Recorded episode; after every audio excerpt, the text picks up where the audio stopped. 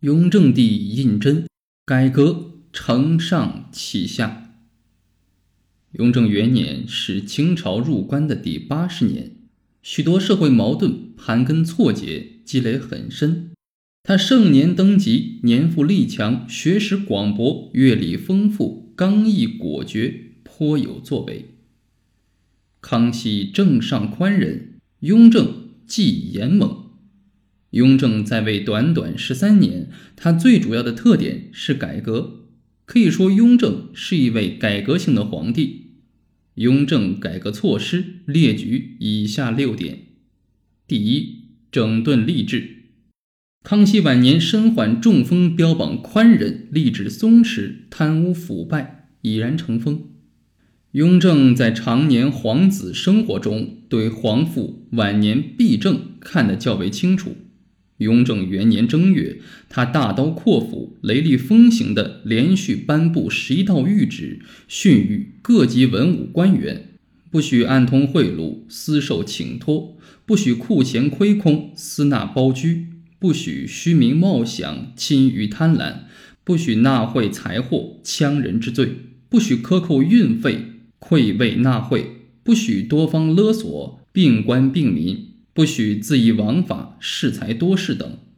严戒，如因循不改，必定重罪严惩。二月，命将亏空钱粮各官即行革职追赃，不得留任。三月，命各省督府将木刻姓名报部，禁止出差官员纵容属下虚索地方。后以户部库存亏空银二百五十余万两，令历任堂司官员赔补。同年设立会考府，进行审计、整顿收支。这一年被革职抄家的各级官吏就达数十人，其中有很多是三品以上大员。与曹雪芹家是亲戚的苏州织造李旭，也因为经济亏空而被革职抄家。《清史稿识货志》中说：“雍正初整顿度支，收入颇增。”史家评论说：“雍正澄清吏治，裁革漏规，整治官方，惩治贪墨，实为千载一时。”彼时居官大法小廉，代承风俗，贪冒之徒莫不望风革面，说明雍正整顿吏治的成效。第二，密折制度。什么是密折呢？密就是机密，折就是将奏文写在折叠的白纸上，外面加上封套。康熙朝有奏折，雍正朝密折制度加以完善，皇帝特许的官员才有资格上奏折。康熙朝拒折奏事的官员一百多人，雍正朝增加到一千二百多人。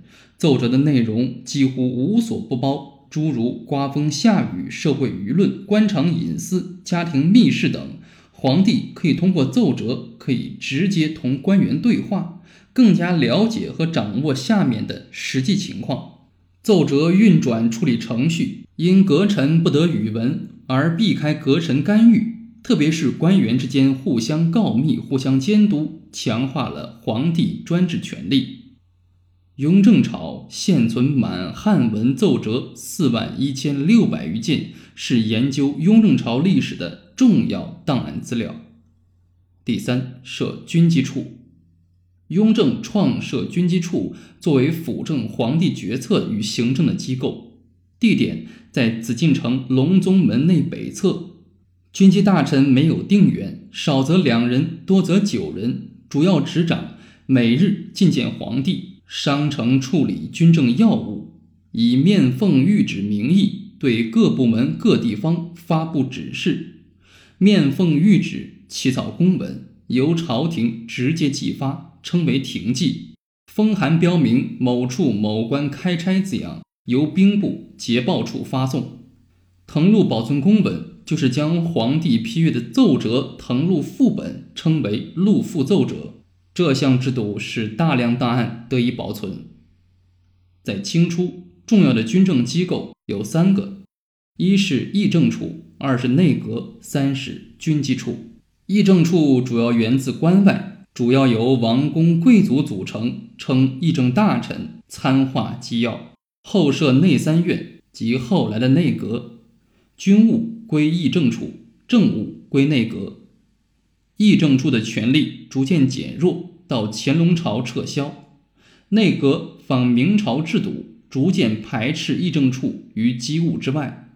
而军机处建立后，军政要务归军机处，一切政务归内阁。军机处权力远在内阁之上。大学士的权力为军机大臣所分，逐渐排斥内阁于机务之外。大学士兼军机大臣才有一定实权，内阁宰相名存实亡。军机处的建立标志着皇权专制走向极端。明代内阁对皇权有一定的约束，如诏令由内阁草拟，经内阁下发，阁臣对诏令有权封驳。但是军机处成立之后，排除了王公贵族，也排除了内阁大臣的重大军政权。军政处的设立使清朝皇帝乾纲独断，既不容皇帝大权旁落，也不许臣下阻挠旨意。第四，改土归流，在云贵鄂贵川湘鄂等省少数民族地区，主要由世袭土司进行管辖。此前已有改土归流的举措，但雍正全面实行改土归流制度，就是革除土司制度，在上述地区分别设立府、厅、州、县，委派有任期的非世袭的流官进行管理。这种管理体制同内地大体一样。雍正帝的改土归流，打击了土司的世袭特权和利益。减轻了西南少数民族的负担和灾难，促进了这一地区社会经济与文化的进步。民族与边疆问题，东北地区在努尔哈赤、皇太极时期已经解决；东南的台湾、北方的蒙古到康熙时已经得到解决；西南的民族问题，雍正时已经解决；新疆和西藏到乾隆朝得以解决。第五，摊丁入地。中国过去土地和人丁分开纳税，雍正五十年后实行盛世滋生人丁永不加赋，但此前出生的人丁还要缴纳丁银。雍正推行丁银摊入地亩这项赋役制度的重大改革，从法律上取消了人头税，减轻了贫穷无地者的负担。就这一点来说，摊丁入地制度有一定的积极意义。但是，自盛世滋生人丁永不加赋之后，特别是实行摊丁入地制度之后，社会人口急剧增长。道光年间，人口之数突破四亿。第六，废除贱籍。贱籍就是不属士农工商的贱民，世代相传，不得改变。他们不能读书科举，也不能做官。这种贱民主要有浙江堕民、陕西乐籍、北京乐户、广东旦户等。在绍兴的堕民，相传是宋元罪人后代。他们男的从事捕蛙、卖汤等，女的做媒婆、卖猪等活计，兼带卖淫。这些人丑秽不堪，辱贱已极，人皆见之。在陕西，明燕王朱棣起兵推翻其侄建文帝政权后。将坚决拥护建文帝的官员的妻女罚入教坊司，充当官妓，身陷火坑，陪酒卖淫，受尽凌辱。安徽的半当世仆，其地位比乐户堕民更为悲惨。如果村里有两姓，此姓全都是彼姓的半当世仆，有如奴隶，稍有不和，人人都可加以锤处。广东沿海沿江一带。有旦户以船为家，捕鱼为业，生活漂泊不定，不得上岸居住。江苏苏州府有盖户，也为贱民。雍正对历史上遗留下来的乐户、堕民、盖户、世仆、半当、旦户等开阔为民，编入正户。雍正皇帝作为一代政治家，他留给后人的历史遗产还有两点值得特别提出：一是勤政。二是选储，勤政是雍正区别于其他帝王的一个显著特征。纵观中国历史上的皇帝，像雍正那样勤政者，前无古人，后无来者。他在位期间自诩以勤先天下，不循性，不游猎，日理政事，终年不息。仅以朱批奏折而言，雍正朝现存汉文奏折三万五千余件，满文奏折六千六百余件，共有四万一千六百余件。他在位十二年零八个月，实际四千六百六十八天，平均每天批阅奏折约十件，多在夜间亲笔朱批，不假手于他人。有的奏折上批语竟有一千多字。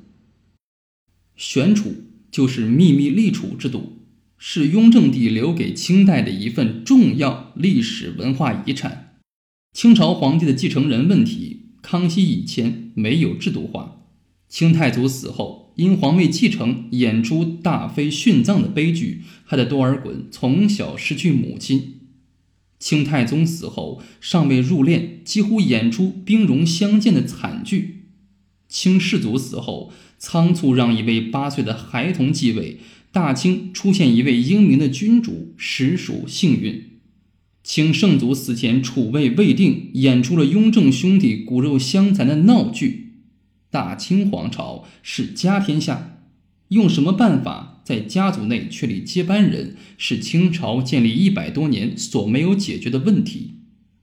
用嫡长制虽可以避免兄弟之争，但不能保证选优。明王教训已有前车之鉴。用太子制，康熙帝失败的教训，雍正已经亲历切肤之痛。那怎么办呢？雍正想出一个办法，既欲立。皇位继承人又不公开宣布，这就是秘密立储，即将传位诏书至密封锦匣中，预先收藏于乾清宫，正大光明匾后。这是建储制度的一项重大创革。其积极的方面是既有利于在皇子中选优，又避免皇子们争夺储位，相对的保证了皇位继承的平稳过渡。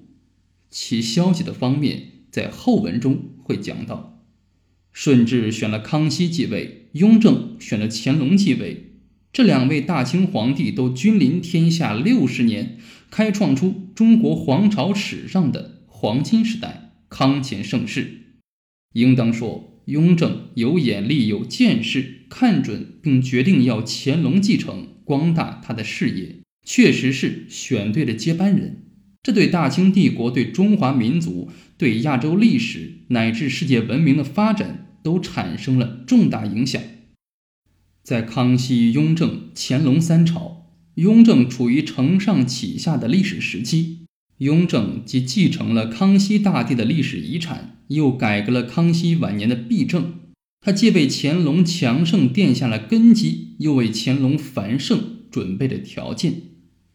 康雍乾三朝既是清朝历史发展的鼎盛时期，也是中华帝国皇朝历史发展的一个鼎盛时期。应当说，雍正在位十三年，政绩卓然，但是就在他执政已见成效之时，却突然去世。